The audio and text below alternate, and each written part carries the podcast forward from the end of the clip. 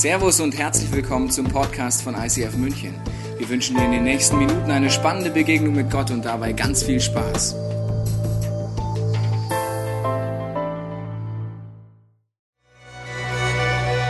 Wer ist eigentlich der Heilige Geist? Wie wirkt Gott durch ihn in meinem Leben? Du hast jetzt die Chance, diesem Phänomen auf den Grund zu gehen. Mit dem neuen Arbeitsheft von Tobias Teichen. Move Teil 2. Dieses Heft ist dazu gedacht, dass du dich mit einem Freund, deinem Partner oder deiner Small Group mit folgenden Themen auseinandersetzen und dadurch den Heiligen Geist in all seinen Facetten kennenlernen und erleben kannst. Dialog. Wie komme ich mit Gott ins Gespräch? Bibel. Wie kann ich das Buch der Bücher verstehen und was hat es mit meinem Leben zu tun? Gebet. Machen meine Worte wirklich einen Unterschied? Geschenk. Was ist Gottes Geschenk an mich und wie kann ich durch meine Begabungen zum Geschenk für andere werden? Freu dich auf viele gute Erkenntnisse im Austausch mit anderen und spannende Begegnungen mit Gott.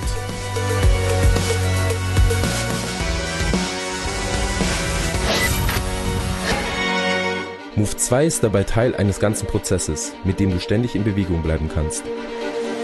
Das Arbeitsheft Move 1 beschäftigt sich ebenfalls interaktiv mit der Frage, wer ist eigentlich Gott? Es gibt Anregungen und Impulse rund um die Themen Gott, Vater, Jesus und Leben. Wie sieht ein Leben als Christ aus? Wie kann ich einen lebendigen Glauben entfalten?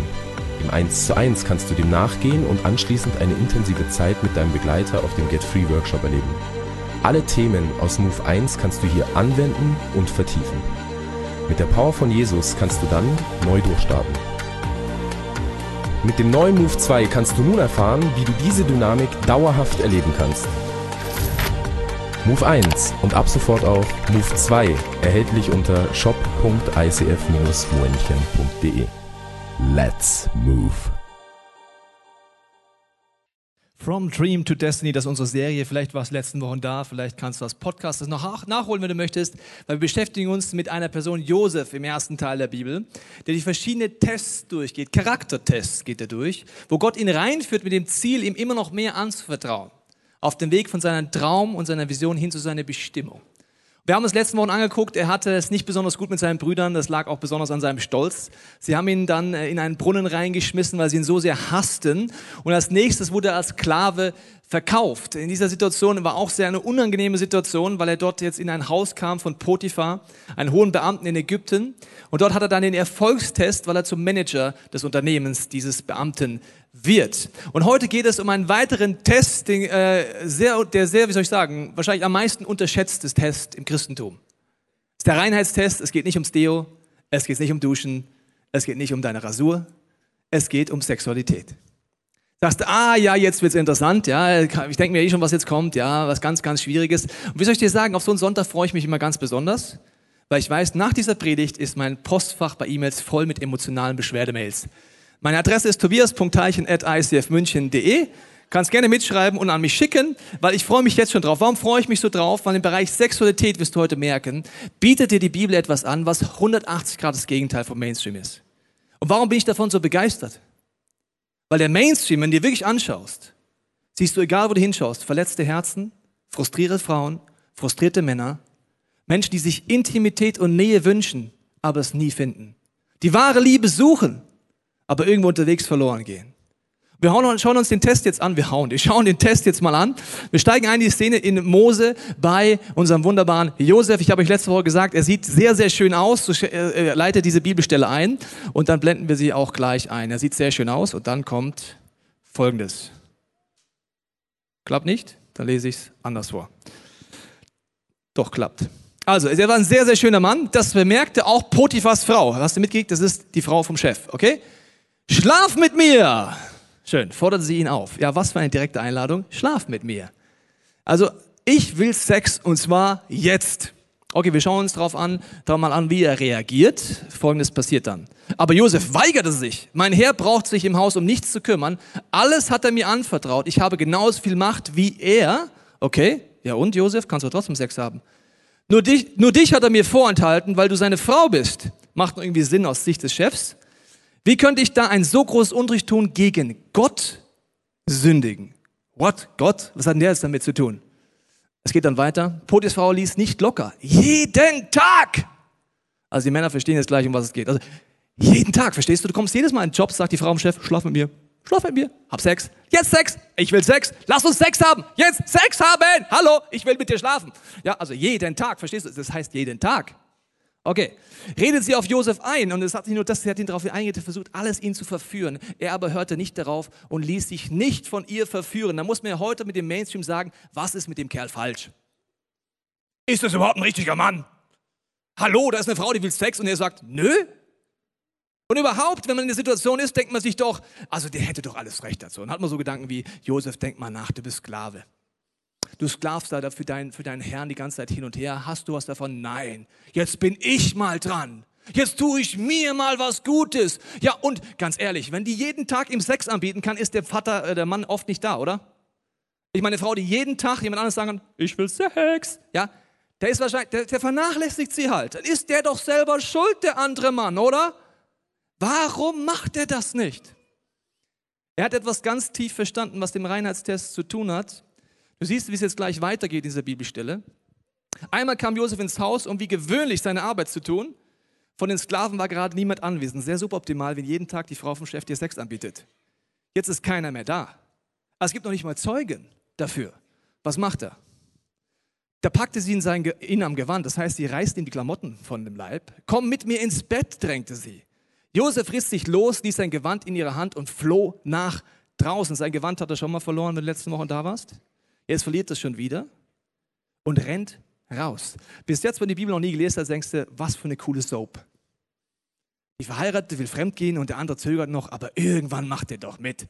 Der ist doch nicht bescheuert, oder? Warum ist es, dieser Test so wichtig und warum ist er hier in dieser, in dieser Stelle so betont, dass diese Geschichte überhaupt erzählt wird? Ich glaube, wir haben alle eine Vorstellung von Gott und die haben wir tief in uns drin. Und die hatte ich jahrelang auch, bis ich sie erkannt habe. Die Vorstellung war, Gott ist eine lahme Socke. Und Sexualität ist nicht sein Fachgebiet. Also alles, was Spaß macht, da hat er einfach keine Ahnung von. Und deswegen überlegt er sich irgendwelche Dinge, um uns einzuengen. Okay? Also deswegen sagt er, die Sexualität ist ein biblisches Prinzip. Heißt in der Bibel, jeder Sex außerhalb der heterosexuellen Ehe, also jeder Gedanke, da fängt schon an, Pornografie, äh, sexuelle Partner, die wechseln, äh, alles Mögliche, all das soll nach Gottes Idee eine Zielverfehlung sein, Sünde zu sein. Ja, was ist das denn für ein altbackender Gott? Ich habe die Vorstellung auch gedacht, gehabt, und dann habe ich die Bibel angefangen zu lesen und habe gesagt, Gott, gib mir mal so einen Hinweis, dass du nicht gegen Sex bist. Das brauche ich jetzt so als junger Christ, weil sonst bin ich wieder weg. Ja? Okay, dann habe ich eine Bibelstelle gefunden und das ist eine meiner Lieblingsbibelstellen zum Thema Sexualität. Die bringe ich in jeder Predigt über Sexualität, muss jetzt auch nochmal durch. Und zwar heißt es da, dass Gott sagt, ihr jungen Männer, man kann aber auch sagen, ihr alten Männer, ich glaube, das ändert sich nie, ihr jungen Männer, berauscht euch an den Brüsten eurer Frau. Das verstehen wir Männer sofort, oder? Hat, hat jeder Mann verstanden? Ja, ich habe es meiner Frau mal vorgelesen und habe gesagt, Schatz, da stehst, ich kann nichts dafür. Da steht biblisches Prinzip, berauschen an den Brüsten und so, kann ich nichts dafür. Also Gott ist keine lahme Socke. Gott möchte, dass das Leben aufhört und er hat es erfunden. Manche Leute denken, wenn es um Sexualität geht und Mann und Frau Sex haben, sagt Gott so, oh, da kann ich jetzt nicht hingucken.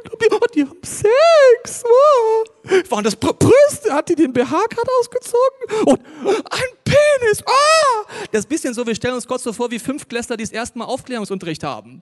Hihihihi. Ist immer so lustig, wenn es erstmal so klein bei mir in der Schule wir über Sexualität reden in der fünften Klasse, dann machen die immer hihihihi. Dann sage ich immer, wollt ihr hihihihi machen oder drüber reden? Hihihi, ja, wir wollen drüber reden.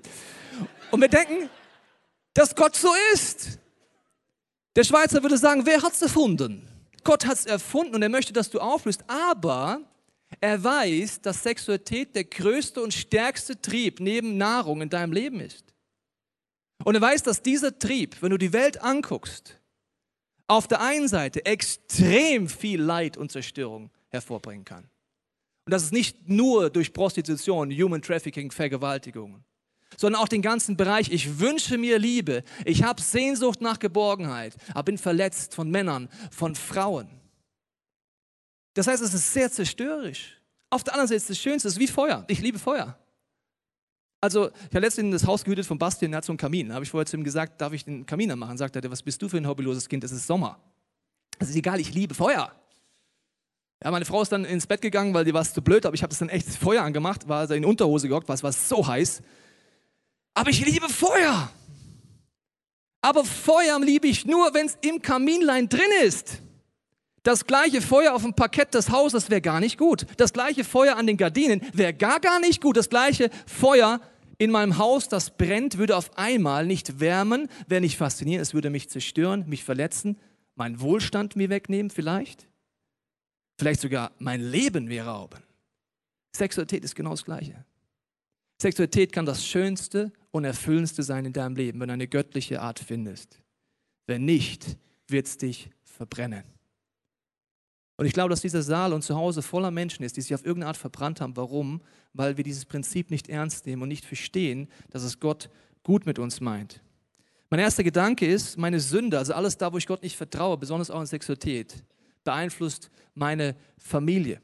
Das ist ein ganz simpler Gedanke, wo man sagt, ja, wieso beeinflusst denn meine Sünde meine Familie? Das siehst du bei David im ersten Teil der Bibel. Er ist an einem Punkt, wo er nicht wie Josef widersteht und wegrennt, als eine verheiratete Frau da ist, sondern er bricht die Ehe. Er kehrt um und alles, aber du merkst, dass seine Familie, wenn du die Bibel weiterliest, seine Kinder ihm das nachmachen werden. Wie denn das jetzt? Ich meine, seine Kinder haben doch gesehen, dass das keine schlaue Idee ist. Es ist faszinierend auf eine erschreckende Art, dass meine Sünden mein Kind anfangen zu prägen, wenn es nicht eine lebendige Beziehung mit Jesus aufbaut und davon frei wird. Es beeinflusst die Familie. Und vor allen Dingen ist es interessant, dass im biblischen Prinzip es zwei Begriffe für Sünde gibt. Es gibt einmal den Begriff der Tat. Also ich tue etwas. In dem Beispiel jetzt gesprochen, ich gehe fremd. Ich mache etwas. Und das zweite Begriff ist eine Begierde, die Lust, aber eine destruktive Lust. Das heißt, ich gehe darum mit meinen Augen oder begehre andere Menschen, äh, Frauen, Männer oder ich schaue mir Pornografie an oder was auch immer. Zwei Dimensionen. Und es gibt die Vorstellung, ja, solange ich ja nichts tue, das kann doch, das ist doch keine Sünde. In meinem Freundeskreis in der Jugend ohne Gott gab es so Jungs im Freundeskreis, die haben immer folgenden Spruch gesagt. Sie haben gesagt, das ist doch ganz einfach. Wir haben alle Freundinnen, Appetit wird sich woanders geholt, gegessen wird zu Hause. Damit meinen sie, Blicke sind okay, andere Frauen begehren ist okay. Solange du es nicht tust, kein Problem. Das denken wir nur so lange, wie wir nicht drüber nachdenken sagen wir, wir nicht merken, welche Auswirkungen das eigentlich hat. Gott redet davon im ersten Teil der Bibel, in Jesaja, und das ist eine Bibelstelle, die die Hobbytheologen im Raum kennen. Das ist eine Stelle, wo Gott beschreibt, was Jesus am Kreuz macht. Ich möchte darauf hinweisen, wofür Jesus am Kreuz stirbt. Jesaja heißt es. Aber er ist um unsere Missetat, das Wort ist hier auch Tat, also wenn ich etwas tue, willen verwundet worden am Kreuz. Um unsere Sünde willen, warum gibt es zwei Begriffe? Missetat und Sünde. Sünde ist der Begriff, der die innerlichen Begierden, das innen drin ausdrückt. Also Jesus stirbt für deine Taten und für deine Lust, die dich in eine Richtung führt, die dich zerstört, zerschlagen.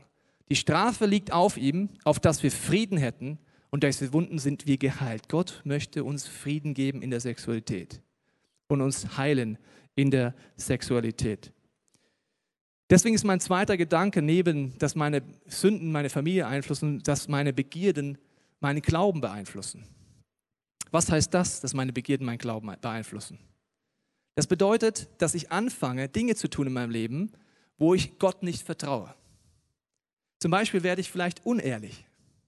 In meinem Leben war es so, meine Eltern waren äh, Christen und haben mir gesagt dann so in der Jugend, Tobias, du hast jetzt eine Freundin, aber mit der schläfst du nicht, gell? Warum, Mama? Das steht in der Bibel. Okay, Mama. Was sagt ein 16-Jähriger, wenn er so eine Regel hört? Ja, Mama? Und was denkt er? Ich mach's halt nicht hier. Hier ist zu gefährlich. Mach es lieber bei der Freundin. Das heißt, ich verstehe null, was will. Ich höre eine Regel, denke, lahme Socke, einengen. Das mache ich natürlich auf gar keinen Fall. Aber was mache ich? Ich fange an zu lügen. Ich fange an, Dinge vorzuspielen. Ich fange an, nicht mehr transparent zu leben. Das heißt, dieser Bereich sorgt dafür, dass ich in anderen Bereichen eintrainiere, Lügen ist normal. Unehrlich zu sein ist normal. Und auf einmal breitet sich das aus in meinem Leben. Und diese Hauptherausforderung, die ich sehe, ist etwas, dass durch Sexualität außerhalb der Ehe, egal wie du es machst, du einen Appetit in dir erzeugst. Und jetzt musst du aufpassen, dann darfst du wieder schlafen. Du erzeugst einen Appetit in dir, der nicht göttlich ist. Wenn du Pornos anfängst zu schauen, erzeugst du einen nicht göttlichen Appetit nach etwas, was destruktiv wird in deinem Leben. Wenn du außerhalb der Ehe Sex hast, verbindet dein Hirn, dein Unterbewusstsein mit diesem Erlebnis, das ist Liebe, das ist Abenteuer. Was wird passieren, wenn es in deiner Ehe gerade nicht so prickelnd läuft? Der ungesunde Appetit kommt raus. Ja, weißt du noch damals, da war der Sex noch gut.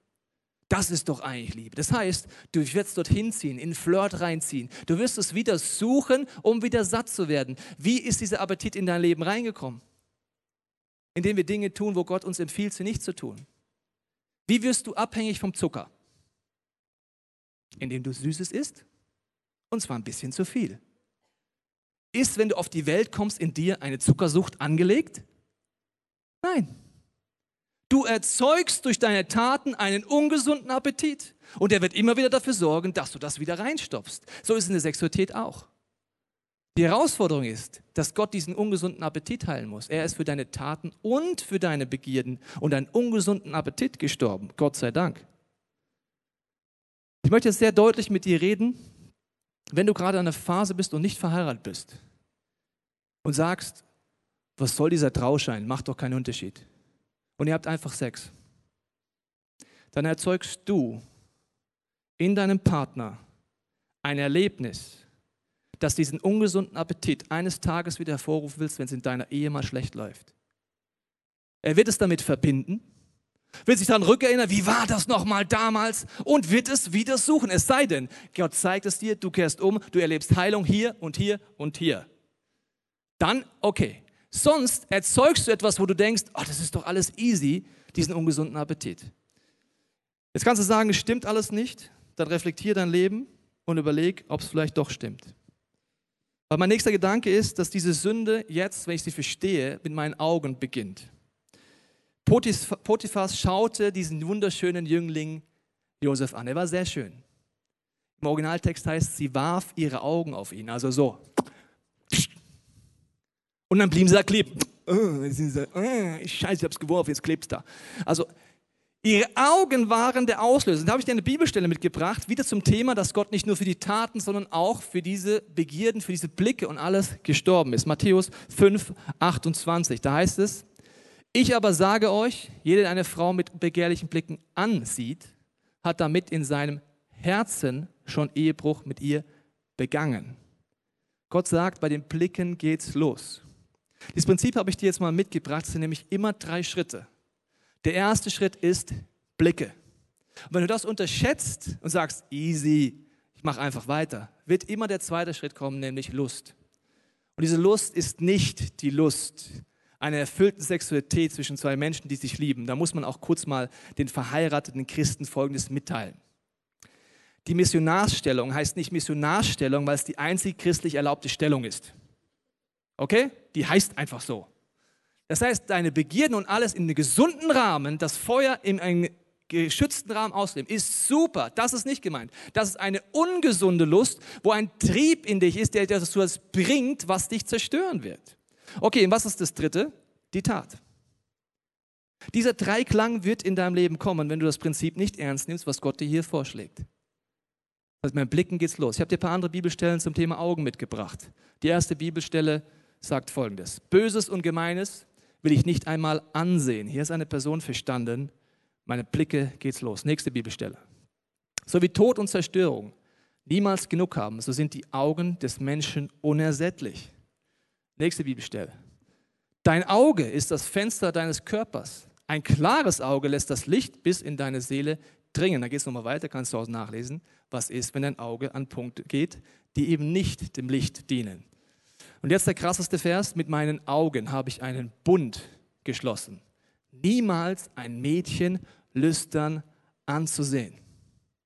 Hiob macht einen Bund mit seinen Augen, weil er versteht, da beginnt die ganze Nummer. Jemand hat mir mal erklärt, und es ist auch auf der einen Seite richtig, hat gesagt, für den ersten Blick kannst du nichts. Also Potiphas Frau sieht den Josef zum ersten Mal und der ist halt einfach schön. Er ist so schön, dass sogar in der Bibel steht, dass er so schön ist. Und sie sieht ihn das erste Mal. Das heißt, wenn du irgendjemand siehst und denkst, der ist attraktiv, ist nicht das Entscheidende, sondern der zweite Blick ist entscheidend. Das heißt, gebe ich dem nach, gebe ich dem Raum.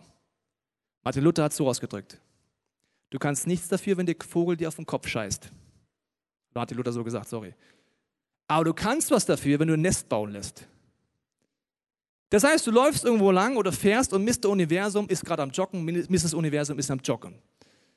Das heißt, der erste Blick, du siehst, aha, Mr. Universum geht joggen. Information.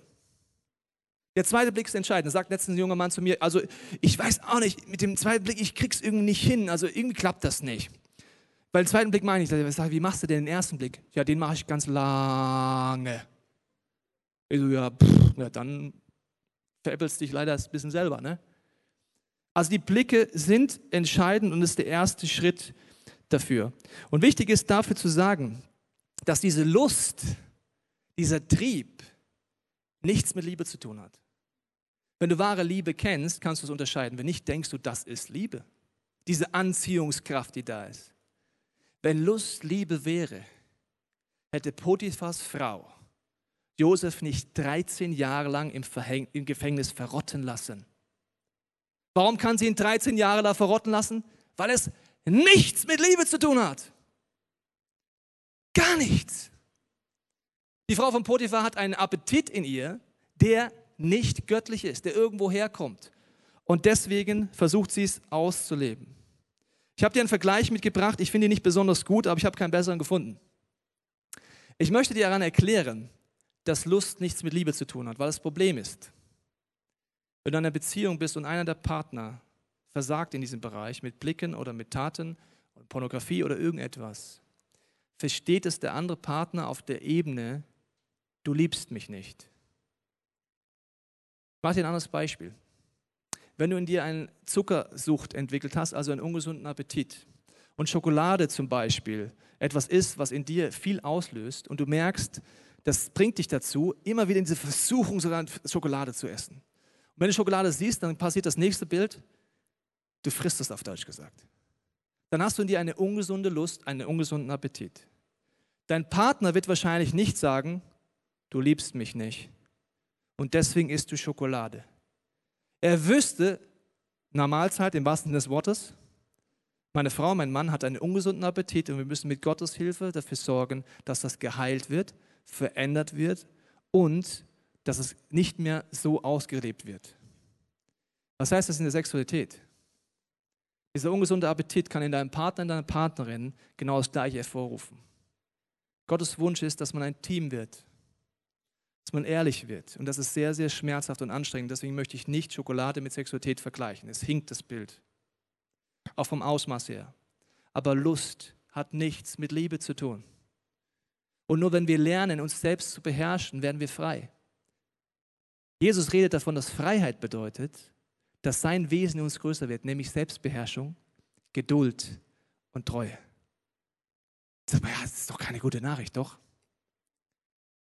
Wenn du keine Selbstbeherrschung hast im Essen und keine Geduld hast und nicht warten kannst, wirst du dort oben in unserem schönen ZOB langlaufen und denkst, Freiheit ist einfach alles zu fressen, was danach was Essen riecht. Einfach alles, verstehst du? Links McDonalds. Rechts Grieche. Oh, Türke. Ja, da ist so ein äh, Chines. Und dann kommst du am Ende des, der Passage an und denkst dir, ich bin so frei. Hab einfach alles gefressen, was nach Essen gerochen hat.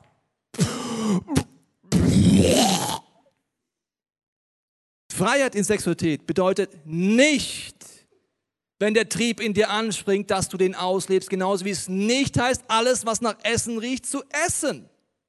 Freiheit heißt zu wissen, was tut mir gut und was nicht und mit Gottes Hilfe zu entscheiden. Gott sagt mal, du bist der Kopf und nicht der Schwanz. Es ist zwar nicht sexuell gemeint, aber ich finde es lustig. Tief. Gut. Ich möchte an diesem Punkt die Christina Rammler hier vorne begrüßen. Nicht nur, weil sie so einen schönen Namen zu, passend zum Thema hat, sondern weil sie ein Buch geschrieben hat. Christina, tut mir leid. Schau, gib mir mal den Platz. Ja, das bietet sich an. Also Christina, du hast ja ein Buch geschrieben lustig. als Frau Rammler zum Thema Ego-Sex. Ja, Mann. Also es muss ein Bestseller werden, das allein ist schon, geil. wenn Gott auf die Idee kommt, Frau Ramler zu berufen, ein Buch über Sex zu schreiben. Aber gut, hat Gott, Humor. Hat, Gott hat Humor. Äh, da geht es darum, dass du untersucht hast, äh, durch Interviews und andere Ansätze, was Pornografie mit uns macht. Was Genau. würdest du sagen, Männer und Frauen, gibt es Unterschiede, Ähnlichkeiten?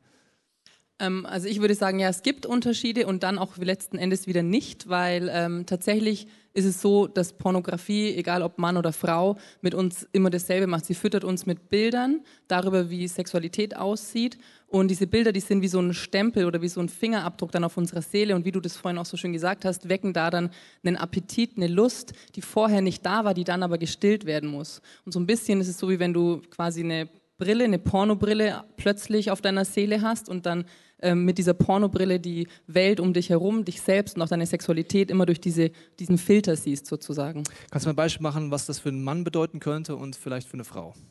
Ähm, bei zwei meiner Interviewkandidaten, da war es so, die hatten eben diese Pornobrille auf und sind, egal ob sie in einer Beziehung waren oder nicht, ähm, immer wenn sie unterwegs waren und auf Frauen gestoßen sind, was natürlich relativ häufig sind, weil es gibt ja einige von uns, ähm, haben sie diese Frauen abgescannt und quasi als potenzielle Sex Sexobjekte sozusagen ähm, benutzt, um dann in ihren Fantasien sich mit ihnen auszuleben. Und einer der beiden hat es so formuliert, sehr differenziert, ähm, für mich waren alle Frauen Luder, die immer nur Sex haben wollten. Sehr realistisches Bild. Sehr ja. realistisch.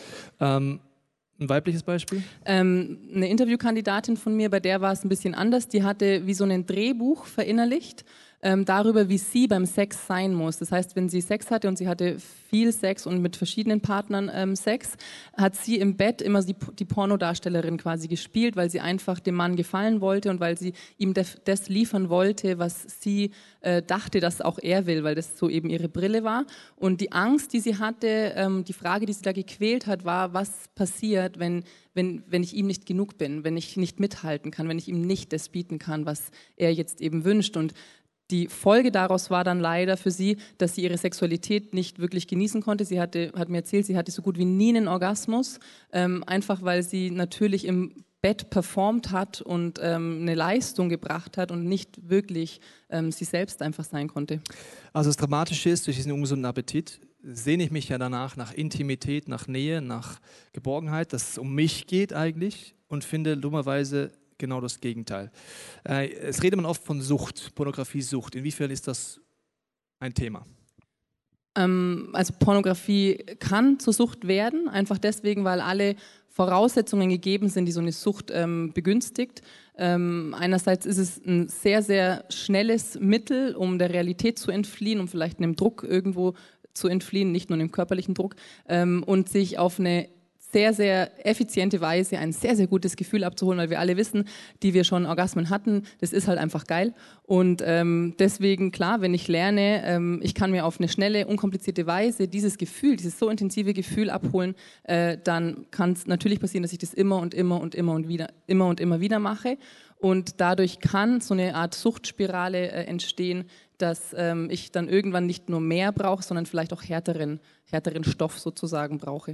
Also ein bisschen wie der Joint äh, für mich ein Fluchtverhalten sein kann, ein gutes Genau. Gefühl haben. Es löst natürlich nichts. Kann das Genau. auch so sein? Hast du mal ein Beispiel von einem Interview, wie sowas aussehen kann? Genau, also bei ähm, dieser einen Frau, die ich da interviewt habe, war es tatsächlich so, die war sehr porn, also war wirklich hochgradig pornosüchtig eine Zeit in ihrem Leben und sie hat dann gemerkt, dass sie, dass sie eben immer härteren Stoff brauchte, was in dem Fall so aussah. Sie hat dann irgendwann ähm, angefangen, also sie hatte dann irgendwann Lust nur noch empfinden können, wenn die Videos sehr, sehr hart waren. Also sie ist dann bei SM-Videos gelandet, bei Sadomaso-Videos und ähm, ihr Höhepunkt sozusagen war, ähm, dass sie ein, sich ein Vergewaltigungsvideo reingezogen hat, so in einem Pornorausch sozusagen. Und nach dem Rausch war es dann so, oh Gott, wie, wie konnte ich das eigentlich, wie konnte ich das nur machen? Also hat sich echt geschämt danach.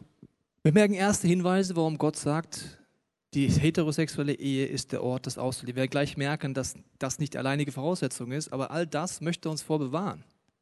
Er liebt dich übrigens immer gleich, ob du das jetzt machst oder nicht. Nur dafür möchte uns bewahren. Was würdest du denn sagen, ist der Unterschied zwischen Ego-Sex, so heißt dein Buch, und vielleicht einem göttlichen Sex? Ähm, der Unterschied ist ganz klar der Fokus. Beim äh, Ego-Sex geht es um mich, deswegen ja auch Ego-Sex. Es geht um meine Bedürfnisse, meinen Höhepunkt, ähm, einfach ja, meinen Spaß, meine Lust. Und ich benutze quasi andere Menschen, sei es über Pornografie oder vielleicht auch ähm, über real gelebte Sexualität, dazu, dass ich mich befriedige. und ähm, meine Bedürfnisse stille. Und bei göttlicher Sexualität ist der Fokus weg von mir und wirklich hin zum anderen. Und es geht um das Du, es geht um dieses Gegenüber, ich, ähm, es geht um Liebe, um Vertrauen, um wirkliche echte Intimität, dass man wirklich miteinander nah ist und ähm, sich ja, ineinander einfühlt auch. Das heißt, ich kann verheiratet sein und trotzdem Ego-Sex leben, nach diesem Absolut. Prinzip, weil ich es nicht verstanden habe, diesen Weg zu gehen. Die gute Nachricht ist ja, dass Gott diesen starken Trieb in deinem Leben zum Leben nutzen will. Das heißt, dafür sorgen, dass du diese innerlichen Hindernisse überwindest, dass es immer mehr um den anderen geht und diesen Veränderungsprozess gehst. Was wolltest du jetzt sagen? Warum ist es schlau, dass die Intimität zwischen zwei Menschen ausgelebt werden sollte? Ähm, aus einem ganz einfachen Grund, unser super Information, unser Gehirn ist das größte Sexualorgan, das wir haben. Also es ist nicht da unten, sondern es ist da oben. Und äh, wenn natürlich mein Gehirn ein pornografisches Gedächtnis ist und ich da lauter Erinnerungen abgespeichert habe an ähm, Pornos, die ich gesehen habe oder an sexuelle Erfahrungen, die ich vielleicht vorher hatte, dann ist es im Bett dann quasi so, wie wenn diese Erinnerungen sich immer wieder einmischen und ich mit unglaublich vielen anderen Partnern äh, Sexualität dann erlebe. Und das natürlich hält mich davon ab, mich wirklich auf das Gegenüber, auf mein Du sozusagen äh, in dem Moment einzulassen und wirklich intim zu werden. Psychologen nennen das ja auch das überfüllte Ehebett im wahrsten Sinne des Wortes. Richtig. Also virtuell ist es absolut rappelvoll und ich wundere Ganz mich, dass genau. wir nicht zusammenkommen, wenn da 2000 pornografische Erlebnisse dazwischen stehen Genau. oder fünf Partner, ist es irgendwie logisch. Ähm, hast du da auch ein Beispiel? Ähm, ja, genau. Ich habe ähm, auch da eine etwas reifere Frau interviewt. Die ist noch in Zeiten groß geworden, wo es kein Internet äh, gab und auch keine Internetpornografie. Die haben sich dann ihre Sachen in äh, Videotheken ausgeliehen und sie hatte mit ihrem Mann ähm, die Gewohnheit, Pornovideoabende zu machen und sich da eben das mit reinzunehmen in ihre Sexualität. Irgendwann war das dann nicht mehr so aktuell, hat sich verlaufen und ähm, sie hatte aber trotzdem diese ganzen Bilder in ihrem Kopf und ähm, hat dann mir erzählt, dass sie immer, wenn sie mit ihrem Mann intim war, wenn sie Sex haben wollten, kam sie bis zu einem gewissen Punkt und dann musste sie, wenn sie einen Orga Orgasmus haben wollte, musste sie diese, äh, diese Bilder abrufen und für sie war das ganz, ganz schlimm, weil sie dadurch ähm, eben so das Gefühl hatte, mein Mann allein, der langt mir nicht, das ist nicht genug, ich brauche da immer noch mehr irgendwo. Und eine andere, ähm, ein, anderes, ein anderer Interviewkandidat, der hat mir eine Szene beschrieben, die ich sehr, sehr aussagekräftig fand. Er war in einer Beziehung, es hatte die Gewohnheit, Pornografie zu konsumieren und hat beschrieben, wie er so in seinem Zimmer sitzt, vor dem PC, sich ähm, da einen runterholt und seine Freundin sitzt nebenan im anderen Zimmer und ähm, macht so ihren Ego-Sex mit sich, mit ihren Fantasien im Kopf und zwischen ihnen steht so diese Mauer und ähm, trennt die beiden eigentlich. Und das, was sie sich gewünscht haben, beide natürlich, war Intimität, war Nähe, auch körperliche Nähe, aber aufgrund seiner ähm, oder beider ähm, Gewohnheiten ähm, kamen sie da irgendwie nicht mehr zusammen. Die Sehnsucht, die Gott in uns reingelegt hat, ist körperlich Nähe zu haben, aber vor allen Dingen seelisch und geistlich, dass es um mich als Person geht. Und wenn ich das trenne, werde ich da nie hinkommen. Im Hebräischen finde ich es sehr interessant, dass im hebräischen Denken Sexualität als Kommunikation zwischen zwei Menschen bezeichnet wird. Und ich stelle es mir so vor, wenn ich versuche gleichzeitig mit euch allen zu reden und auch mit der Christina und dann denke, wir haben volles tiefe Gespräche, aber ich rede doch mit dir und mit dir und mit dir und mit dir und mit dir, Schönes Bild. dann, äh, geil, ist mir gerade eingefallen, fand ich total cooles Bild. Ich vergleiche es auch mit Kommunikation in meinem Buch. Fällt Machst mir da du? ein. Ja, ich wusste nicht, dass es im Hebräischen so ist, aber nein, so ist okay, halt Gott. siehst du, du bist so hebräisch. Man muss nicht alles okay. wissen. Ja, dann wird keine äh, tiefe Konversation möglich und so ist eine Sexualität natürlich auch. Was würdest du mir für einen Tipp geben zum Abschluss, wenn ich Pornografie äh, ein Thema für mich ist?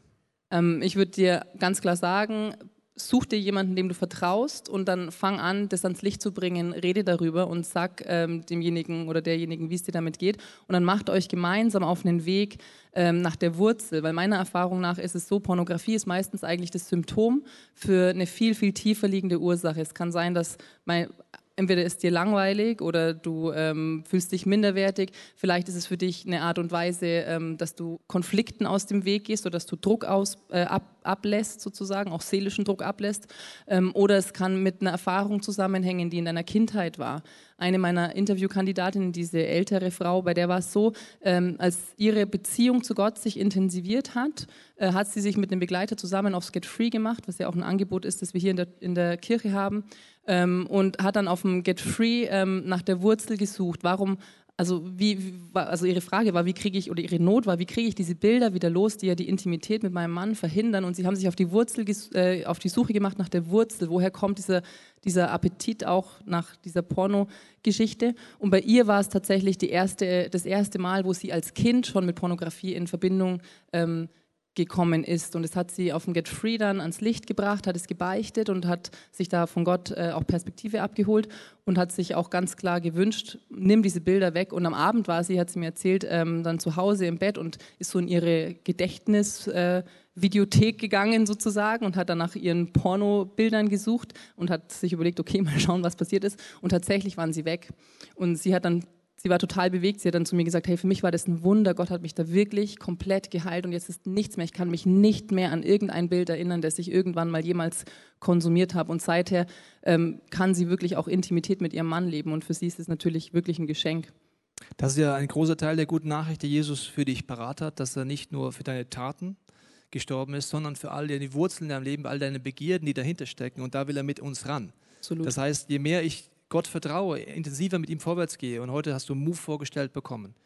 Je mehr du das umsetzt, desto mehr ist das natürlich auch ein Prozess. Fall. Vielen Dank, Christina. Gerne. Nicht nur, dass Vielen du Dank so auch. heißt und dieses Buch geschrieben hast, sondern dass du vor allen Dingen hier auf dieser Bühne so ehrlich erzählt hast. Danke Gerne. dir.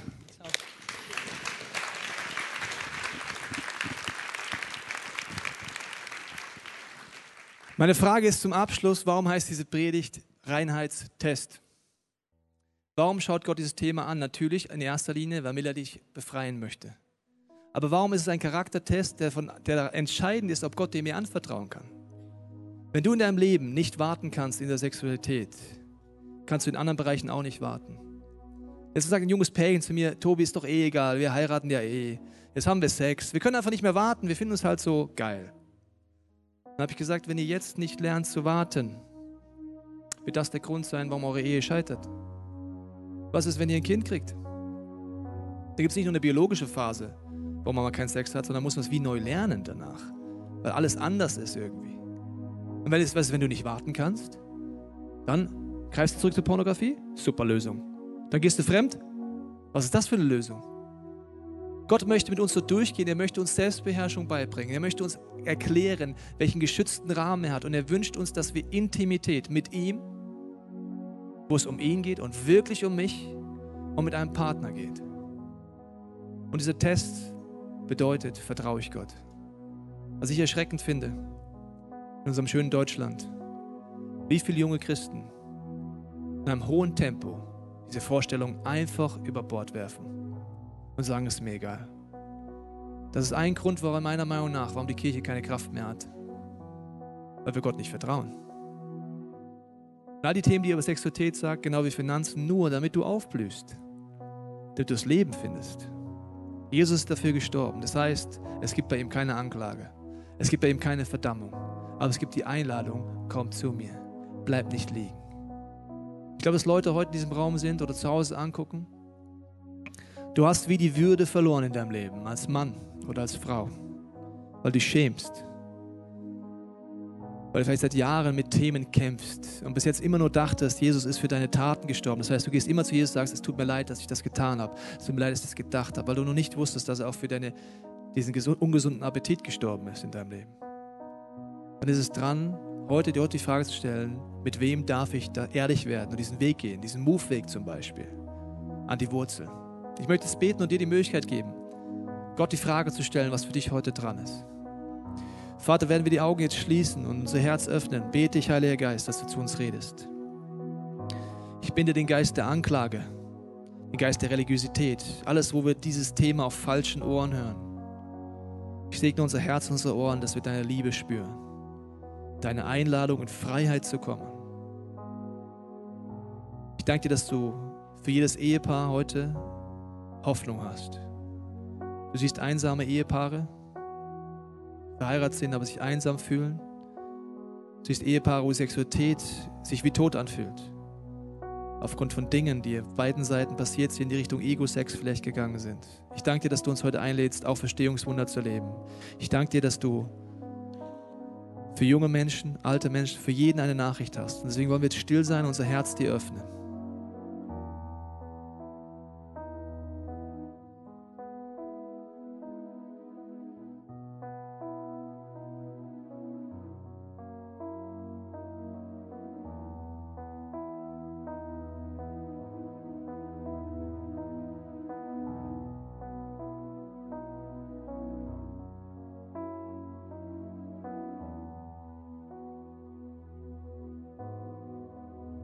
Danke dir, Jesus, dass du uns die Hand ausstreckst, uns einlädst, heute dich mehr zu sehen, wie du bist und auch uns selber. Amen. Ich glaube, dass Gott dich heute herausfordert. Wenn du die Vorstellung hast, Männer sind halt so. Das stimmt nicht. Ein Großteil der Männer unseres Landes hat einen ungesunden Appetit entwickelt, ja. Aber Männer sind nicht so. Gott hat dich anders geschaffen und er hat die Kraft, das wiederherzuholen. Nicht nur deine Taten zu vergehen, sondern auch deine Begierden und dich zu verändern, ganz tief drin. Frauen sind nicht so. Und ich spreche diesen Glauben aus in diesen Raum rein, dass du spürst, Gott hat dich anders designt. Und er ist nicht böse mit dir. Er möchte dir helfen und dich heilen von ungesunden Appetit, den du erzeugt hast in deinem Leben, wo du ihm nicht vertraut hast, wo seine Gebote über Bord geworfen hast wo das Feuer aus der Kontrolle geraten ist und du Verbrennungen hast. Du hast einen Gott, der ein Vater ist und dich verbindet, der dich nicht verurteilt, der ein Arzt ist. Aber was du machen musst, ist ehrlich werden vor ihm und vor Menschen. Nächsten Song hast du Zeit, diesem Gott zu begegnen, durchs Gebetsteam im hinteren Teil des Raumes. Ich glaube, wir alle brauchen Gebet in diesem Bereich. Und es ist kein Bereich, wo man sagt, man schämt sich. Ich sage einfach ganz platt, jede einzelne Person, die hier sitzt, jede einzelne Person, die es zu Hause anguckt, braucht einen Retter in diesem Bereich. Irgendwo. Schäm dich nicht. Such diesen Gott.